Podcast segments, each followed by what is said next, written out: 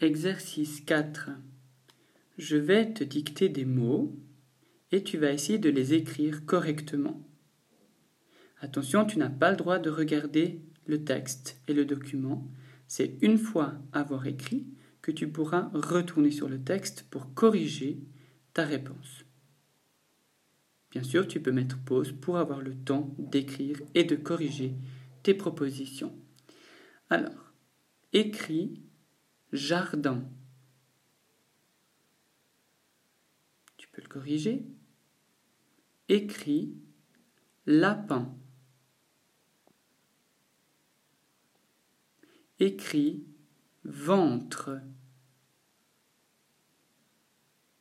Écris galette. Écris saute. Écris Pâques. Écris mal. Et enfin, écrit vert.